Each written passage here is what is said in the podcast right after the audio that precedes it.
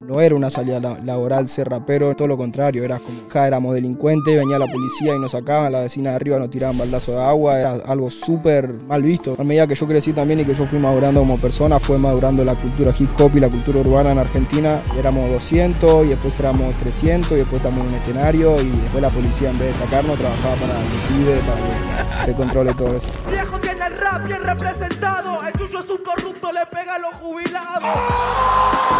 De las cosas que más he hecho- me ha hecho admirarte era cuando yo veía salías con 17 años, un estadio en el que había 10.000 personas, salías con unos huevos ahí a competir contra un tío muchísimo mayor que tú.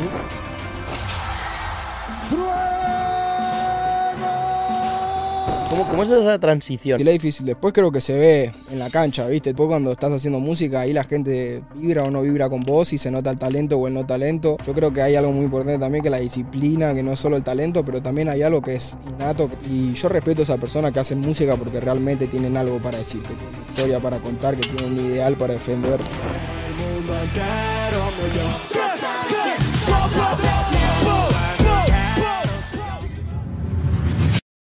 Muy buenas a todos y bienvenidos a un nuevo podcast de Nude Project. Hoy tenemos con nosotros al más turro de Argentina, un atrevido con 8 millones de oyentes en Spotify y sobre todo el primero que escuchaba rap desde la panza. Ay, Trueno, ay, bienvenido. Vámonos.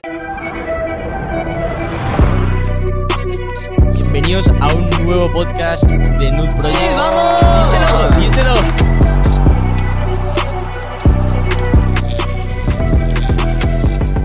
Podcast especial hoy, ¿no? Porque venimos hoy con, con algo que hemos mantenido secreto, no sé qué será ya seis meses, quizás, que es que hemos estado maquinando con Trueno eh, una colección muy atrevida, ¿no? Bueno, ya está fuera. Ya- Para cuando salga el podcast, la colección habrá. Ya la ha roto, habrá roto. Ha roto Esperemos. las redes. Y, y además una colección que es muy cachonda, ¿no? Porque lo vamos a sacar de una manera un poco diferente. Hemos organizado una pachanguita hoy a jugar, que veníamos nosotros con mucha confianza. Yo había sido capitán secundario en mi equipo de primaria. Bien, Entonces yo venía muy caliente con todo esto y, dijimos, oye, ¿sabes qué? Vamos a hacer un entreno.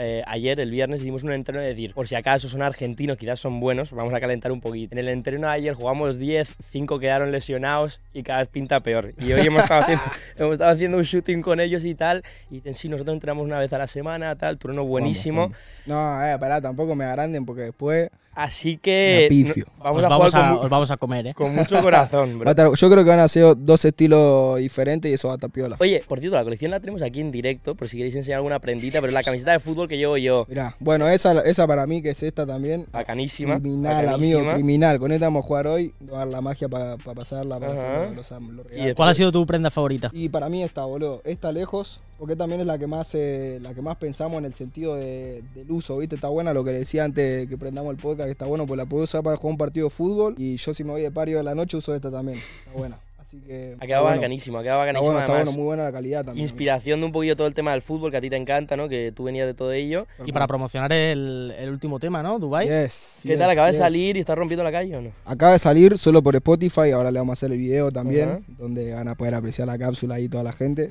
¿Eh? Pero también es un poco la idea, ¿no? Como darle, yo sé que también acá como que la- los guachos de barrio, los pibes que son así a la calle, juegan mucho a la pelota también, igual que, que nosotros allá. Entonces siento que es como un acercamiento del lado de la moda también a ese público más callejero como nosotros y con, con el estilo urbano que, que está bueno. Lo que ahora haría que ha pillado el micro, bro, parece que está rapeando, ya sabes, en plan, ponerle una base de fondo, ponerle una base de fondo y lo rompe. Eh, no, pero ¿qué iba a decir? Tú no das, no das muchas entrevistas, ¿no? Tú eres un tío más reservado, se podría decir. Más o menos, más o menos. Ahora estamos más profesionales. Antes era un poco más negado, pero, ¿Vale? pero no ¿Y soy por- muy ahí. ¿Y por qué? En plan, yo siempre he tenido a veces la curiosidad de... Hemos tenido la suerte de conocer a varios artistas y al final, tú, por ejemplo, a Trueno, tío, yo, yo te estoy viendo en el, en el vídeo Dance Script, ¿sabes? Y estás... Bueno, es que no me ni la letra, voy a, dar voy a dar mucha pena si lo canto. Pero, joder, coño, soy un pibe como mucha confianza, que lo da todo y tal, y de repente...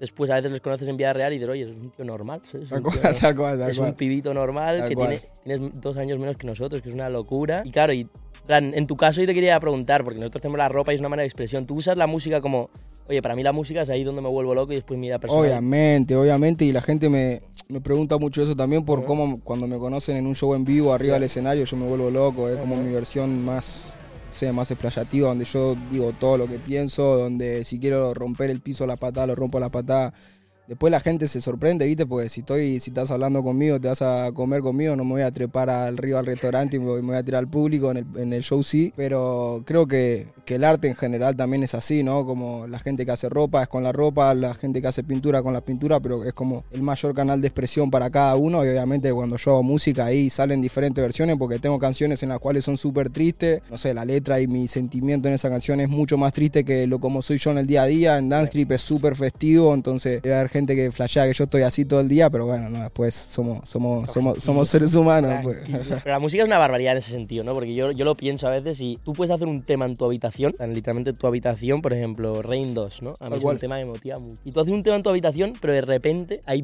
millones de personas que pillan ese tema y lo hacen Una suyo, locura. ¿sabes? Yo, por ejemplo, tú en Rain 2 estás rap- rapeando de tu vida y tal, yo lo aplico a mi trabajo, ¿sabes? De decir, guau, me lo pongo cuando llego a la oficina y digo, oye, Es una locura y también siento que es una herramienta que, que favoreció mucho a nuestra generación también. Ya. Contando lo que me pasa desde el- mi habitación en la boca, te llega a vos que estás en Barcelona con un océano de por medio, o sea, es una locura. Pero yo también trato como, viste, hay, yo creo que también es la, es la forma de ver el arte. Hay, hay gente que quizás hace una separación muy grande entre la persona y el artista y genera un alter ego. Yo trato de ser lo más transparente a lo que me pasa en ese momento. O sea, por eso también digo que quizá en un tema es, es una versión mía y, y nada, en su máxima presión, pero súper triste. Después Sí. hay otra versión que puede ser muy diferente a esa triste, pero termino siendo, siendo yo con mi sentimiento al fin y al cabo, pero trato de ser lo más mateo posible en las canciones, escribirla de las personas y después a la gente le llega como trueno, pero el que las escribe soy yo siempre. ¿Y tú, Tron, has tenido miedo, por ejemplo, eh, al igual que quizás le ha pasado a otros artistas como Drake, los que ya tienen tanto éxito que su vida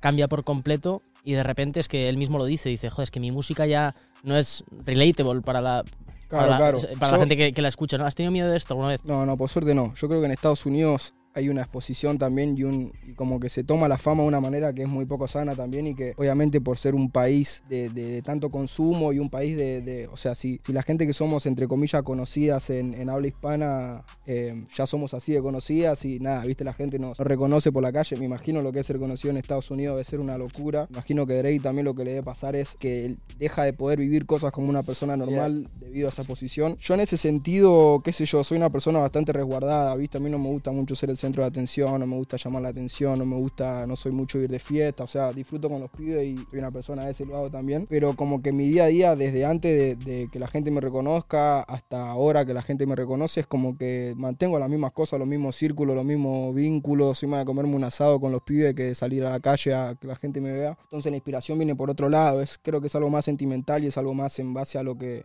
a lo que voy viviendo y a lo que me va pasando, más allá de pues, si uno, qué sé yo, si uno canta explícitamente lo que uno vive, viste, yo tengo que decir, bueno, me levanto, me armo un mate, me hago un...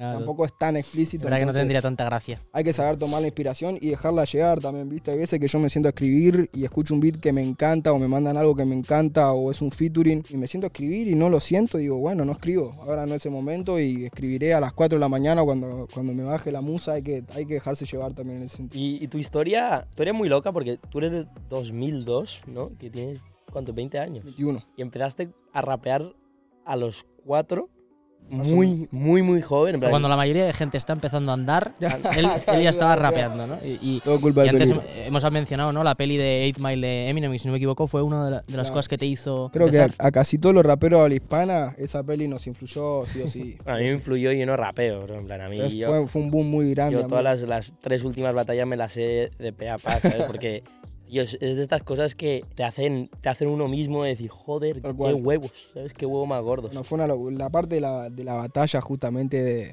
de esa película también para mí dio un poco de, espacio a todo lo que pasó con las competencias grandes acá, con el las mundo plazas. freestyle, ¿no? Es, es, es, que es eso. Y, y, Sí y o mola sí. mucho hablando de la vulnerabilidad, que él empieza una de las batallas, que empieza a decir todo lo que puede llegar a decir el contrincante acerca de él. Es como, vale, pues yo me he criado en este barrio, tal. En plan, todo lo que vas a decir tú te lo digo yo antes, ¿sabes? Y el, pi- el otro pibito se queda sin decir nada porque ya, cabrón, en plan, ¿qué te voy a contar yo? Muy guapo, tío. Cuatro años empiezas a rapear, tú, por ejemplo, tú te acuerdas de esos momentos, de decir, Y ¿Cuál el fue tu primer recuerdo? Y el tema que yo rapeo de que tengo conciencia, ¿viste? Yo, y la música en general, o sea, con peligro, el rap y la música urbana y el reggaetón y todo lo que, que llegó como desde ese lado, llegó de que tengo conciencia y también toda mi familia son músicos, mi madre es profesora de canto, profesora de piano, eh, nada, tuvo sus bandas, era directora de, de Murgas allá en Argentina, entonces eh, mi abuelo Yamandú Palacio eh, era músico, mi abuelo materno también es músico, mis tíos, o sea, toda mi familia está relacionada con el arte, si no la música es el arte, pero realmente como que no, no es que dije un día me cambió la cabeza el rap o yo como que, tengo recuerdo que estoy, estoy metido en esto. Lo que es curioso también es que, o sea, tú puedes venir de familia que se dedica a la música, ¿no? Tu padre en este caso, pionero en el rap en Argentina, pero, joder, a mí de las cosas que más he hecho- me ha hecho admirarte era cuando yo veía, digo, que salías con 17 años un estadio en el que había 10.000 personas, salías con unos huevos ahí a competir contra un tío muchísimo mayor que tú. O sea, eso es increíble, ¿no? Y, y antes le preguntaba a tu padre, joder, esto de, ¿cómo, cómo, ¿cómo surge esto, no? Y me decía que es que desde muy chico también em, sal- salías, ¿no? En, en obras de teatro donde, Sí. con públicos enormes, ¿no? Como que casi el escenario era, es, es un ambiente natural para Eso, ti. eso es verdad, eso es verdad y para mí también fue parte para el miedo escénico y toda esa, toda esa movida también fue algo como que nunca tuve por vivir en esos, en esos ambientes. Yo también, mi padre y mi madre estaban en el teatro de, de mi barrio, La Boca tiene un teatro comunitario y yo también, desde que tengo conciencia que, que estoy en el escenario, que actuaba ahí, actuaba, de- o sea, de bebé ya yo estaba en el escenario con mi padre ahí entre brazos, como que el, el Peligro decía que te sacaba así en el bracillo, ¿no? A un teatro lleno de gente. Exactamente. ¡Qué barbaridad! Mola, lo estaba hablando con él antes, de que es una locura, ¿no? La mayoría de los padres te están diciendo, oye, tío, tienes que buscar un camino seguro, no tienes que ir a la universidad, tienes que montarte esto, tal. Padres ya te impulsen a, oye, la creatividad puedes vivir de ello, ¿no? En plan, puedes crear una carrera de eso. Es algo único y yo creo cual. que propulsa mucho la autoestima y, y cómo te sientes tú en escenario o, o tú decir, oye, que yo me puedo dedicar a esto. Tal cual, tal ello". cual. Y también lo vi, lo vi en base a hizo posible porque cuando yo nací o cuando yo fui creciendo en 2005, 2008, 2010, hasta 2016 más o menos, te puedo decir que no era una salida la- laboral ser rapero ni ser ni estar en esa movida en Argentina, no es que tenías un futuro asegurado, es más todo lo contrario, eras como pibe que estábamos en la plaza para las viejas, éramos delincuentes, venía la policía y nos sacaban, la vecina de arriba nos tiraban baldazo de agua, era como que era algo súper, súper mal visto, ¿viste? Entonces fue como que a medida que yo crecí también y que yo fui madurando como persona, fue madurando la cultura hip hop y la cultura urbana en Argentina al, al mismo tiempo que yo fui creciendo, o sea, yo empecé a ir a la competencia y éramos 200 y después éramos 300 y después éramos 400 y después éramos 4000 y después éramos 6000 y después estamos en un escenario y después la policía en vez de sacarnos trabajaba para los pibes para que se controle todo eso. En algunas de estas batallas, ¿no? Es que eras muy pequeño que te acompañaba tu padre ahí al... Sí, sí, no, que yo, yo todo, toda la movida también de la batalla de freestyle, que fue un poco más de, después de esa maduración de ser un niño y de, de jugar con mi papá a batallar y a, y hacerle los coros en sus temas y eso era como que me metí yo también eh, por, un, por un gusto personal fuera el acompañamiento de Peligro. Todos me conocían como el hijo de Peligro porque él fue de los primeros pioneros en la, en la cultura hip hop argentina, entonces de la nada me juntaba con los pibes que rapeaban y me, ah, vos sos el hijo, de-". ah, ok, y ahí entendían todo. Fue, fue una locura y fue como que fue creciendo todo muy, muy progresivamente, pero también muy rápido. Como. Contabas que tú con seis años, ¿no? Te encontraste con los vídeos de la Red Bull en España, ¿no? Y yo era fan de Limber. Yo siempre se lo iba a Limber. Y- veía, veía a Limber dando vuelta en el aire, que hacía la mortal para atrás, que no sé qué. Me acuerdo de unos pares raperos acá, Limber, el Piezas, el Kid Mata. te iba a decir, había el oído que piezas te hoy en día encantaban. mi, pana, mi crew, el Celedonio también otro, otro duro, pero me pasó que vi la película de Eminem, flasheé con la batalla y después el peligro me dice, esto existe en español. Y cuando me muestra ahí la, la batalla de Red Bull y toda esa movida fue... Y bueno, también, eh, joder, creo que la relación, ya lo hemos comentado, ¿no? La relación con tu padre es muy especial, es única, muy diferente, ¿no? Y de hecho decías que, que prácticamente era es, tu mejor amigo, ¿no? O, algo del estilo. ¿Hay algún momento en el que tú dibujas una línea entre tu padre y tu mejor amigo en este caso, o no? Creo que es una relación también que se va formando en base a la transparencia, como que las dos cosas al mismo tiempo. Yo me llevo bien con él y hablo como un amigo también, pero no deja de ser mi padre. Si me tiene que poner los puntos, me ponía los puntos. Es así, él no es que dejaba de ser mi papá para ser mi amigo, sino que era las dos cosas al mismo tiempo, pero, pero creo que es algo súper positivo también por, por cómo uno puede charlar y cómo puede hablar, sea en la adolescencia, ¿viste? Cuando pasás de ser un niño a un adolescente, quizás algunos niños que tienen unos padres más duros o unos padres menos permisivos o que hablan menos, alguna cosa quizás deben ser más tensas para hablar o para preguntar. Yo, por suerte, esa, esa, ese problema no lo tuve porque siempre, siempre hablamos mucho, entonces siempre fuimos padre e hijo, pero con la transparencia también de una amistad. Y veías a Snoop Dogg fumando porritos y, y le decías, papá, ¿qué es eso? ¿no? Yo le veía a papá y le decía, papá, ¿qué es eso? No, no, a él lo veía. Los primeros porros se los robé a él, así. Luego, tío, ya un poco para cerrar el capítulo, ¿no? De, de la, la educación eh, que te ha dado tu padre. Yo te, te quería preguntar, ¿tú cómo educarías a, a Truenito? Nada, yo creo que, no sé, la verdad que nunca, nunca me había planteado tener un hijo hasta ahora, Tienes pero... 20, 20 palos, Claro, yo Sí, tener un hijo ahora es un problemón, yo soy un bebé todavía. Pero nada, creo que una manera piola también, yo creo que sería igual que, que como me criaron a mí. ¿Hay algo que eres diferente? No sé, capaz soy menos rapero que peligro nomás, pero solamente eso. A mí me genera mucha curiosidad el tema de tú al final ya siendo relevante o famoso ¿no? en algún sentido desde que tienes 14 años, ¿no? desde que eres muy muy joven. Hay ciertas cosas que en la infancia a uno le forma, ¿no? En plan, tú cuando estás en el patio con tus colegas, cuando todas estas vivencias que vas de pequeñito y es una vida completamente normal que te va formando. Tú que al final te conviertes en famoso desde tan joven, en tú sientes que has perdido algo que dices, hostias, qué puta, que al haber sacrificado todo esto para, para ser rapero, ¿no? Para ser lo que haces, me he perdido todo esto.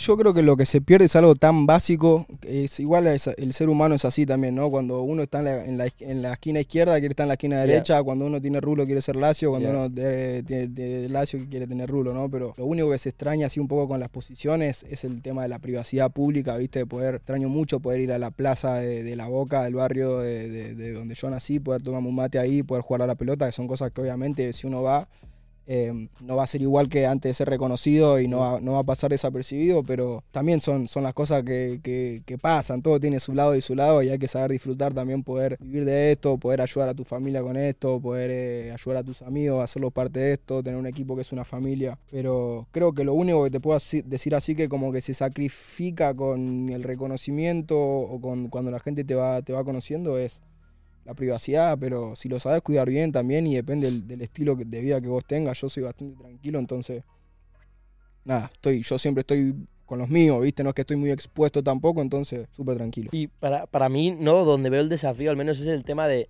tú eres un chaval y a la misma vez eres un profesional, ¿no? En plan, tú tienes que ahí ir a trabajar cuando los chavales están estudiando, pero eres, eres, eres, es un chavalito, ¿no? Y, y se, se ve en casos como, no sé, casos ya muy locos, ¿no? Pero Miley Cyrus, Justin Bieber, Peña que siempre ha sido famosa desde que tienen 12 años y a un punto que se vuelven un poco locos o Sí, que obvio. empiezan a abusar de todo tipo de drogas porque cual, una ansiedad constante de decir, Sí. buah, plan, esto, yo soy un chaval, ¿sabes? y Sí, no, no sí, se sí. me ha, he perdido todo eso y de repente lo tengo que vivir en algún momento. Oye, igual por suerte, qué sé yo, ¿viste? Si uno sa- sabe tratar esas cosas y pues obviamente, ¿viste? Gente que es irrespetuosa, que no entiende que sos una persona, que no entiende que estás con tu familia a veces.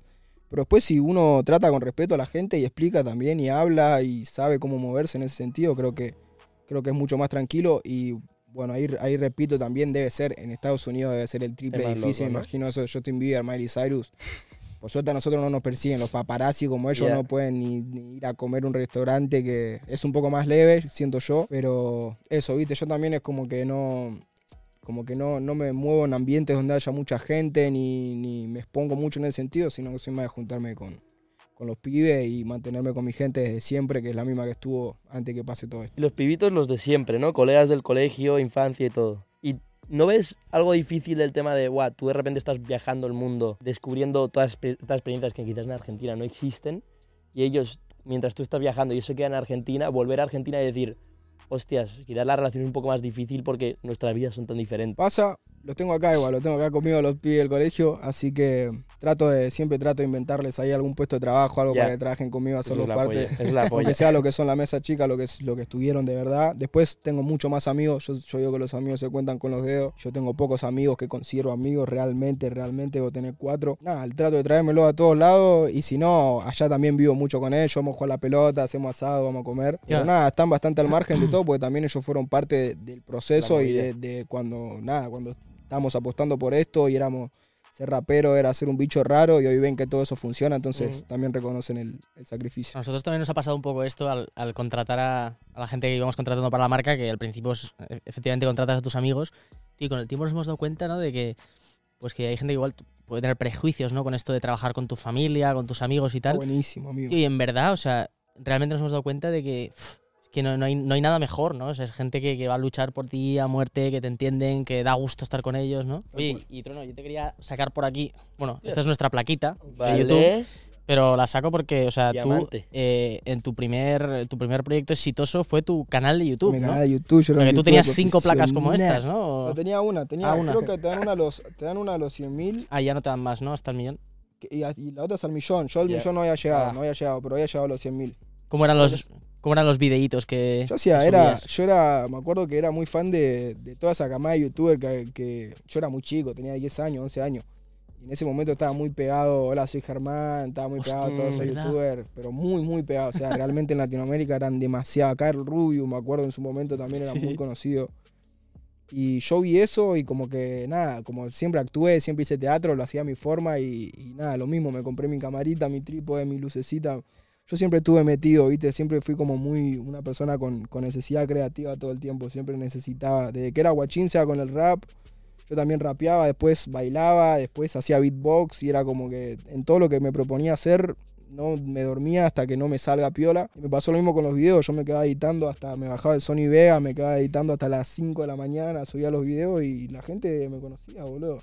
O sea, hubo un momento en el que yo era más conocido por hacer video que por... por ¿Te pedían fotos y tal por Argentina? Iba al quinto escalón y me pedían fotos por hacer video en YouTube en vez de por, por competir, antes que, lo, que el quinto escalón se, se pegue. Qué locura, ¿eh? Han pedido fotos como youtuber, como Sí. freestyler, Te juro, te era como juro. cantante, tío. Y luego, em, claro, imagino, bueno, yo he escuchado en alguna ocasión, ¿no? Que cuando empezaste a tener éxito en, en general, ¿no? Y empezaste a, a rapear, que vinieron algunos haters, ¿no? Y en tu caso, me acuerdo que la gente lo que decía, ¿no? Era que tú cuando, cuando empezabas a, a rapear en las batallas, que tenías un poco el efecto niño, ¿no? Como que, ga- que ganabas. que por ser niño.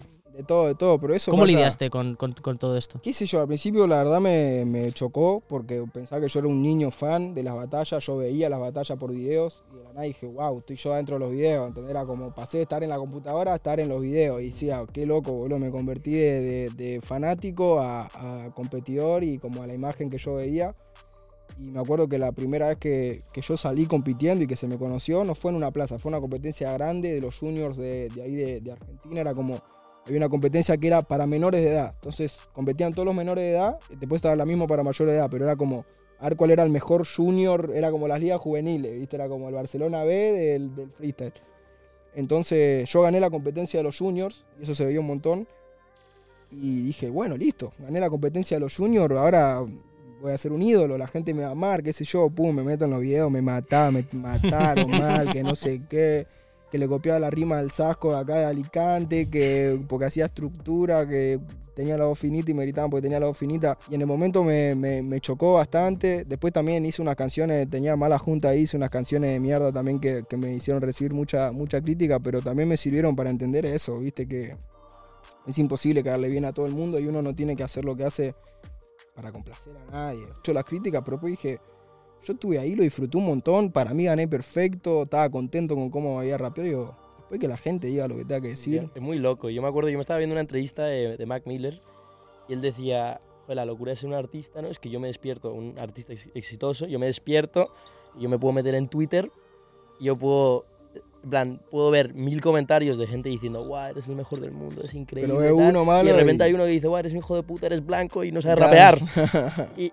y ya te jode, en plan, te despiertas a eso y dices, hostia, hijo puta, en plan, y te pones a rayar y te pones a pensar. Tú has llegado a un punto, tú ahora mismo, en plan, sigues leyendo las movidas que la gente va comentando y dices, oye, no, a tomar por culo, yo prefiero hacer mi movida. Y Yo, mi salga". movida, me gusta igual saber qué hace la gente, qué dice Ya. la gente y qué le parece, eso me parece clave, porque no dejan de ser el otro 50% de todo lo que pasa. Yo siempre digo, ¿no? Yo saco las canciones y mi escritura y mi producción y todo lo que yo pongo en las canciones para mí es un 100% por, porque dejo todo en cada canción, pero también en cómo repercute esa canción, en cómo funciona, en cómo se desarrolla. Es un 50 y 50 con el público, lo mismo con un show. Nosotros hacemos el 50% que es nuestro porcentaje de todo lo que tenemos que hacer, que es armar el show, ir a tocar en vivo, ensayar, calentar la voz, vestirnos, hacer todo. Y después está el otro 50% de si la gente tiene ganas de comprar la entrada, ir a verte o no. O sea, es algo súper importante. No es que hay que decir, bueno, sí, el público es el público, es algo súper importante. No, no me gusta meterme todos los días a ver qué dice la gente de mí, pero después de un show, por ejemplo, hacemos un show acá en Barcelona y no sé, veo que está mi nombre por ahí, o veo que es tendencia, o veo que no sé, viste que la gente pone, o que me etiquetan, voy a ver qué dice la gente del show, pero muy tranquilo, muy tranquilo. Trato de no influir. En Twitter te metes, tío, Twitter es un infierno. Y es peligroso, Twitter peligroso. Es todo negro, ¿sabes? Es que en no- Twitter tienen todo mucho huevo, después que en persona, pero en Twitter somos todos valientes. Bueno, ahora estamos hablando ¿no? de, de las competiciones de freestyle, ¿no? De esa época que tuviste. Y tío, yo, joder, desde España era muy, muy fan, muy fan. Y especialmente a Bruno siempre le enseñaba los, los highlights. Me acuerdo, ayer me estuve re- volviendo a ver la batalla con, con Wolf mítica, tío. La final, la final La la final. ¿Cuántos años tenías ahí? 17. 17, tío. Y sale, y el otro que, que dice. La primera rima que dice se la dedico a, a mi madre, que creo que ha fallecido. Esto se lo dedico a mi madre que desde arriba me está mirando. Quería regalarte algo, pero no pensé que tanto. Y este tío dice, muy, bo- como decís, muy lindo, muy conmovedor, muy honesto. Muy feo por tu parte dedicarle el segundo puesto. Muy lindo, muy conmovedor, muy honesto. Muy mal educado por regalarle el segundo puesto. Digo, no puede ser. Yo no iba a ir a la Red Bull, ¿sabía? Yo no iba a ir. Yo estaba en México y no. Tenía una gira en México, me acuerdo. Y tenía que mandar el video antes de ir a la gira, qué sé yo. Y en ese momento el freestyle creo que fue también donde menos. Cuando era más chiquito, cuando tenía 14, como que me mentalizaba mucho. Tenía mucho de propósito ganar la batalla. Y cuando más gané fue cuando menos me importaba ganar. O sea, cuando más disfrutaba freestylear simplemente por el amor. A la mente eh, con la mente en blanco, ¿no? La mente en blanco totalmente. Fue cuando menos nervioso me ponía, cuanto menos me autoexigía, cuanto menos repensaba las cosas. Y ahí fue cuando salió lo de la FMS, lo de la Red Bull, como que cuanto más lo disfruté, mejor salió todo. Y yo ni siquiera, o sea, mi, como que mi propósito era ir y disfrutar. El trofeo era un plus de eso, ¿viste? Pero funcionó, funcionó. Y eso es- funcionó. se nota, tío. Cuando, porque hay estilos y estilos, ¿no? De gente que hace freestyle. Pero cuando estás ahí en, en medio y de repente, no sé, otra que hacías que dices, quedaban 19 segundos para acabar el mío, dice, quedan Y pero 19. eso fue full No sé. freestyle, amigo. Eso es improvisación en momento flow, for tío. real. Te juro. Hubo un momento porque tú dejaste el freestyle ¿no? a los, no sé si tres años. Yo, Se pasó el juego. 2019. Ganaste bastante movidas, Se ¿no? lo pasó, tío. Todas, Sí. todas, vale. Eh, y ya, tú en ese momento tú estabas diciendo, oye, yo voy a ser freestyle el resto de mi vida. No, no, no. Yo la verdad que. mm, No sé, fue raro. Tampoco me lo planteé mucho porque fue un boom como repentino también, ¿viste? Era como que nosotros. Creo que ninguno pensaba que íbamos a vivir de esto ni que se iba a dar todo lo que se dio. Pero nada, también sentía como en, en ese, en ese punto 2019 sentí que llegué a, a ser el freestyler que soñaba de Guachín. Que lo- a- al nivel de freestyle que yo quería, que yo veía de Guachín o que yo soñaba. Entonces dije, bueno, ya, ya llega esto, ya gané esta competencia que yo- son las que yo veía de Guachín. Tengo que pasar algo nuevo y también sentía que tenía otras cosas para decir más allá de una confrontación con otra persona. ¿Y cómo, cómo es esa transición, no? Porque se ve bastante, en plan, pasa, ¿no? De actores que quieren ser músicos, youtubers que quieren ser músicos, o freestylers que quieren ser músicos. Y siento que hay una barrera bastante grande, ¿no? Porque tú, una persona ya se ha hecho muy famosa por esto, ¿no? Y tú lo pones en, una, en un cuadrado, ¿no? es Es, este es un freestyler. Y de repente está intentando hacer música y dices, ¡buah! Este se está intentando aprovechar de su fama para ahora hacer música, Es ¿no? difícil, es difícil. Después creo que se ve en la cancha, ¿viste? Todo, como se dice en el fútbol. Después cuando estás haciendo música, ahí la gente vibra o no vibra con vos y se nota el talento o el no talento. Yo creo que hay algo muy importante también, que la disciplina, que no es solo el talento, pero también hay algo que es innato, que es sale o no te sale, ¿viste? Después lo puedes entrenar, lo puedes perfeccionar y todo, pero creo que después en la, en la cancha se, se ven lo- los tantos en ese sentido. Y yo respeto a esa persona que hacen música porque realmente tienen algo para decir, que tienen una historia para contar, que tienen un ideal para defender.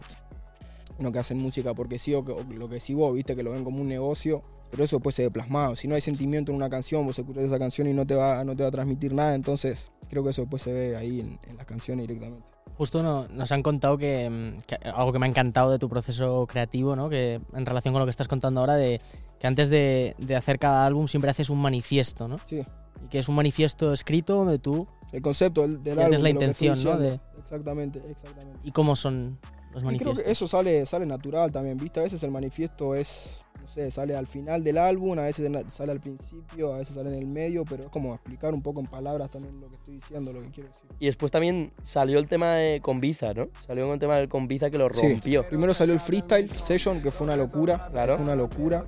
Mal. ¿Locura en qué sentido? 241 millones Vale, pero- amigo, ¿no? Demasiado, Ah, Pero demasiado. tengo curiosidad, porque es la número 6, ¿no? Es de las Eso. primeras. Y de las iniciales, ¿viste? El Visa el, recién empezaba con la session, no es que era algo que, no fui pensando en nada. Ya o sea, que no, no, me- no me va a lanzar la carrera como a Quevedo ahora, ¿no? no, y además fue como, no sé, viste, era un emprendimiento nuevo, el Visa, el Visa ya lo conocíamos Un todos. emprendimiento. No, te juro, porque antes, antes Bizarrap no hacía sesión, hacía como unos compilados de las batallas graciosos. Él era como un youtuber también, ¿no? Tiene una historia. Él iba a ver el quinto, era un pibe normal, hacía uno más. él iba a ver. Él iba- era público del quinto y lo que hacía Ey. después es que agarraba la batalla del quinto y a los minutos como que les hacía un beat, viste que era con beatbox, en la plaza era como con beatbox, él le sumaba ah, producía Hacía como... un tema, básicamente. Hacía como un eso. tema de los minutos que quedaban zarpados, entonces ahí la gente dijo, guarda con Qué este guapo. pibe. Después hacía cosas, una, unos compilados llamaban combo, combo loco, llamaban, ¿no? Lo de Luisa, increíble, te moría de la risa, deben estar por ahí seguro.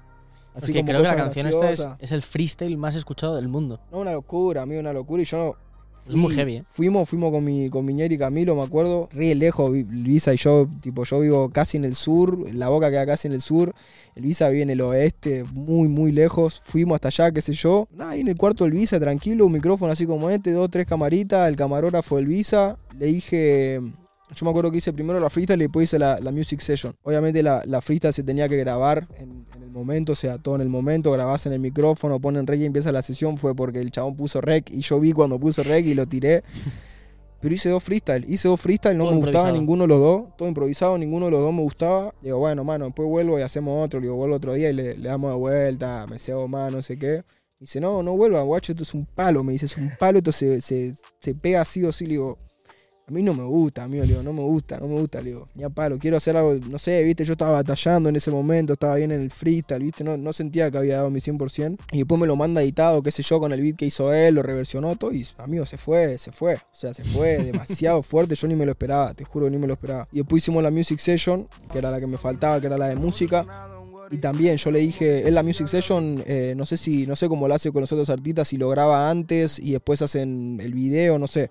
Yo le dije, no sé cómo la sea, amigo, yo quiero grabar, igual que la freestyle session, lo quiero grabar en el micrófono al mismo tiempo que está filmando el video, la tiene que sa- salir sí o sí orgánico, eso tiene que ser todo en el mismo tiempo. También la grabé, no me gustaba para nada la music, ses- la music session y el chabón me dijo lo mismo, "Haz- confía en mí que tú es un palo, yo lo produzco, lo sacamos y es un palo, se lo mandaba a los pibes, me decían, "Mm, no estaba muy bueno, no estaba muy bueno, lo sacó y funcionó súper bien, boludo. Se que él tiene también una visión de productor que yo no tengo y que ve cosas que yo no veo, pero una locura, amigo. Tú, por ejemplo, ¿quién es la, la primera persona a la, que le, a la que le enseñas tus canciones? Sé, creo que mis amigos, mis amigos siempre, pero no es que tengo una a la cual le mando todas mis canciones, sino que, qué sé yo, siempre la trabajo con, con mi productor, que también es mi amigo Tatol.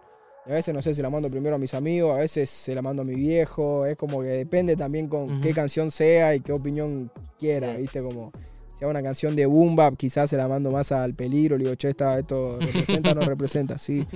Y así, pero siempre, Claro. siempre al grupo, al entorno. ¿Y cómo te tomas las opiniones, no? Porque yo creo que con el arte es algo muy delicado. Imagino que a usted le pasa lo mismo con la ropa. Ustedes ven una remera y ven cómo está cosido acá, cómo está cosido acá. Yo veo una remera y te digo si me gusta o no me gusta, no tengo idea. Eso está bueno hacerlo con la música también porque yo escucho una canción y yo ya tengo un oído que está, o sea, profesionalmente dañado, ¿entendés? Escucho una canción y digo, uh, mirá ese cinte, uh, mirá ese- esa percusión, mirá ese bombo, mirá esa caja.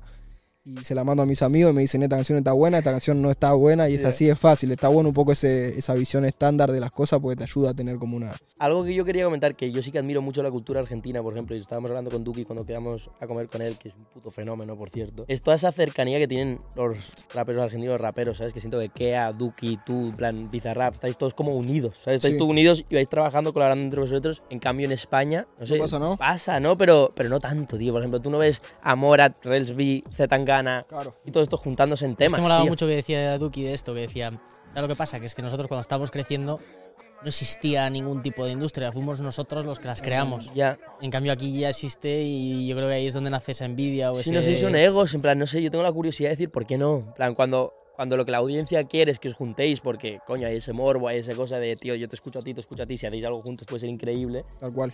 En plan, ¿de dónde sale en Argentina? ¿Por qué os sale tan fácil en España? ¿Por qué crees que no existe? Yo creo que en Argentina hubo, no le quiero decir vacío, pero como que hubo un boom muy grande del rock and roll en los 90 y en los Claro. 90 al 2000 y bueno, antes de los 90 también, ¿no? Digo, llegando a los 90 y al 2000 creo que como tope, como que el rock and roll fue una explosión muy fuerte en cuanto a una escena de industria argentina, acompañado obviamente, ¿no? Del folclore por un lado y de, de un montón de cosas. Después estuvo el pop y todo, pero cuando realmente se generó una escena de músicos argentinos que sonaron internacionalmente y para Argentina fueron íconos mundiales, fue con el rock and roll y después como que quedó un... No, cuando, cuando esa gente empezó a crecer, se empezó a retirar, dejó de sacar canciones, empezó a hacer gira de los temas viejos, qué sé yo, el rock and roll, como que ya quedó esa escena formada, como que en Argentina no había escenas nuevas, no, no crecían escenas grandes nuevas, o sea, que, que forme mucha gente parte de esa escena. Y eso volvió a pasar con la música urbana, cuando salió el Duco, cuando salió Paulo, cuando, nada, bueno, salimos todos los pibes que somos de la batalla de freestyle también y que ya nos conocíamos de antes. Y la escena que hay hoy en día urbana en Argentina, somos todos, todo casi todos los, somos pibes que nos conocemos del quinto escalón. De la batalla ¿Cómo de has, freestyle. cómo has vivido tú lo de Paulo, por ejemplo, lo de que dejase de hacer música todo Pobre, tiempo? pobre, lo compadezco, amigo. Es, debe ser algo horrible.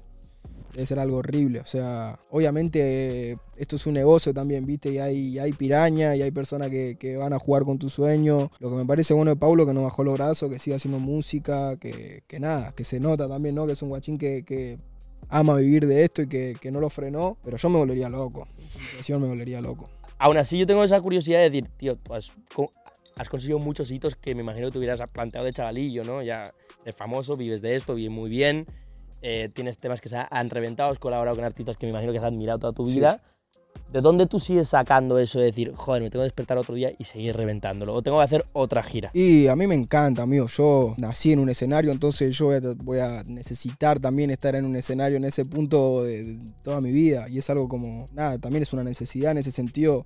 Tengas o no tengas la comodidad de, haber logrado algo o no, en ese sentido es, es lo que yo te digo. Sin música mi vida no tiene sentido, entonces no deja de ser un necesito más allá de un quiero en ese sentido. El hacer música también, a mí hacer canciones me libera totalmente, me saca el estrés. Me, yo si no escribo realmente es como que no hay una parte de mí que no se expresa, entonces no deja de ser una, ne- una necesidad en ese, en ese sentido. Y lo mismo con, con los shows en vivo, con las giras. Yo, si mi vida fuera de las giras es muy tranquila, yo vivo con, con lo mío, con mi gente y realmente todo esto, venir a España, ir a México, tocar en donde sea, también le da sentido a, Trueno y al proyecto Trueno porque es llevarle eso a la gente. A mí me encanta compartir con la gente en el escenario, ver cómo la gente canta los temas, venir a tocar acá, que estamos a kilómetro y kilómetro y kilómetro de distancia y que la gente le guste mi música es una locura. No, siento que, que haya una comodidad en ese sentido. Y yo soy muy meticuloso, entonces hago este show y ya estoy pensando en el próximo show que voy a hacer, en qué le quiero sumar y cómo quiero mejorar y cómo dar el próximo paso siempre. ¿Qué te mola más, el estudio o el escenario? Uf, no, el escenario, el escenario. Mucho más, mucho más, amigo. El estudio me encanta, es un momento mucho más íntimo también y la creación es hermosa y cuando te sale la idea y cuando grabas es hermoso, pero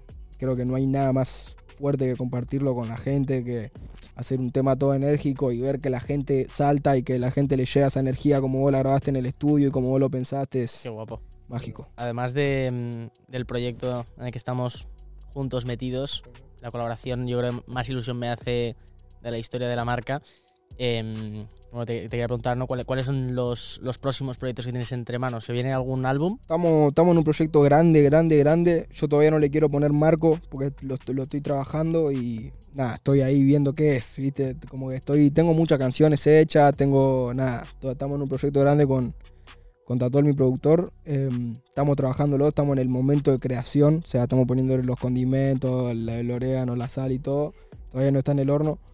Pero tenemos, bueno, ahora sacamos el- este tema con Benny, yo lo quería sacar hace mucho, lo hicimos en 2021. Esto es, va por fuera de todo, o sea, Dubai es un tema aparte, que está suelto y va para la gente de España, para el público de acá, que lo pedía un montón. Como te digo, lo grabé la primera vez que vine a España acá, me fui ahí a la Florida, lo grabé con Benny. Y lo estuvimos trabajando y lo estuvimos trabajando y lo estuvimos trabajando hasta que quede como nosotros queríamos. Así que ahora mismo estamos, estamos en esa. Después puede que salga algún remix por ahí de bien o mal, de algún tema de bien o mal que le da un poco a la policía, todo puede pasar. Paralelo estamos trabajando este, este gran proyecto que todavía no le quiero poner fecha ni le quiero poner como una etiqueta o un nombre o, o qué es, porque estamos trabajándolo, pero estamos, siempre estamos con la mano en la mesa. Y tú dices que estás escuchando música todo el rato, que no puedes vivir sin la música. Mm. ¿Quién está en tu top 3, en plan, de escuchados? A ti te sale el Spotify Rewind de esta mierda, que estoy seguro que te ha salido, ¿no? En plan de... Del año, ¿no? Sí, El año pasado que- escuché mucho Dembow, mucho, mucho. Estuve muy metido en el Dembow, más cuando vine acá a España, que tengo unos pares de amigos dominicanos, me, me bajaron data muy grosa. Escucho mucho, el año pasado me había salido creo que también el Alfa, Rochi, qué sé yo. Pero escucho, escucho de todo, te juro que me... Dembow es como chimbala, ¿no? Sí, exactamente. Raca, raca, raca. Ah, Es como un reggaetón más rápido. A ver, ha hecho, hecho una interpretación, bro. Chimbala me va a matar, bro, si eso, pero... poner un un poco de todo, un poco de todo. Yo escucho un poco de todo, de música africana hasta música de República Dominicana, hasta rap americano, hasta todo, todo. Y tú, por ejemplo, lo que más disfrutas de hacer, ¿no? Yo, yo, yo lo que más disfruto a nivel de escuchar es temas de barras, ¿no? Porque yo me meto en mi oficina, tal, me pongo mis casquitos. Yo escucho también muchas, como te digo, ¿viste? Hay veces que, no sé, yo nunca, nunca aprendí a hablar en inglés, ni entiendo mucho el inglés. Hay temas en inglés que me han movido sentimientos súper fuertes, como Stan de Eminem. Yo me acuerdo de escuchar Qué Stan de Eminem de Guachín y me ponía a llorar y no sabía qué carajo estaba diciendo Eminem, pero me ponía a llorar, ¿verdad? Y me llegaba, te lo juro. Eh, así que es como un poco, obviamente cuando escucho temas en español o en, o en- en mi idioma siempre le presto atención a lo que dicen, pero también hay veces que escucho eso, música de África, música de otros países que no entiendo nada que dicen y ya la vibra, el beat, la melodía, lo que te transmite va, va por otro lado, un poco más, más vibracional, viste, como las melodías, los las escalas, son, son cosas que te transmiten. La música en general, o a veces escucho música sin letra, o sea, sin que alguien esté cantando. Escucho productores que suben remixes o beats, y están buenísimos, están zarpados, así que van, van, para mí van como por, por, por paralelo. Ahí la música en español le doy cabida a las barras, la música que no es en español, a veces la traduzco y trato de darle cabida a las barras. Cuando sé que estaba Kendrick, trato de, de subtitular la canción y ver qué carajo está diciendo, porque es una persona que está diciendo algo importante en Claro. sus temas. Pero pues hay música que, que escucho así sin saber qué están diciendo. Pues Trono, ahora te hemos preparado una rondita de preguntas rápidas. Venga, Venga, venga, ping pong. ¿Cuál sería tu colaboración soñada? 50 Cent. ¿Volverás a competir en freestyle? Mm, No creo. Mejor freestyler de la historia. Uf, asesino. Un tema para bailar. El Coba, de Roche RD. Uno para cuando estás triste. Stand Eminem. El que más estés escuchando últimamente. Los míos, todos temas míos, porque estoy haciendo el proyecto, así que todos los temas míos que no salieron. ¿Podrías decirnos los títulos de tus playlists en Spotify? Tengo una de rap que se llama Hip Hop, eh, Hip Hop Hit, una de Dembow, tengo una de música brasilera, tengo otra de música africana, creo que tengo una playlist electrónica por ahí también. ¿Qué hubiese sido Trueno si no se dedicase a la música? Pss, Ni idea, mejor, mejor no saber ¿Preferirías cenar con Messi o con Eminem? con Messi, Define a tu padre peligro en una palabra. rapero. Si murieras esta misma noche, ¿qué te arrepentirías de no haber hecho? De no haber hecho mi show en la bombonera. Si pudieras borrar de la faz de la tierra una de tus canciones, ¿cuál sería? creo que la gente ya lo sabe, eso lo va a responder la gente. Pues nada, chavales, nos vamos al partido, tío, que nos toca Vamos a ganar hacer rodar la caprichosa. Trueno le ha pillado cariño a la copa. Voy a poner un par de vídeos que le ha pillado que se se estaba currucando antes con ella, pero nos lo llevamos hoy para casa. Vamos a ver qué pasa. Gracias Siento que este vídeo va a envejecer mal porque no sé si pinta tan bien para nosotros el partido, pero vamos a darlo todo. Oye, Muchas chavales, gracias, un placer. Muchísimas gracias por venir, bro. Ahora lo vamos a dar todo y lo colaboración es un rompemos. sueño, tío.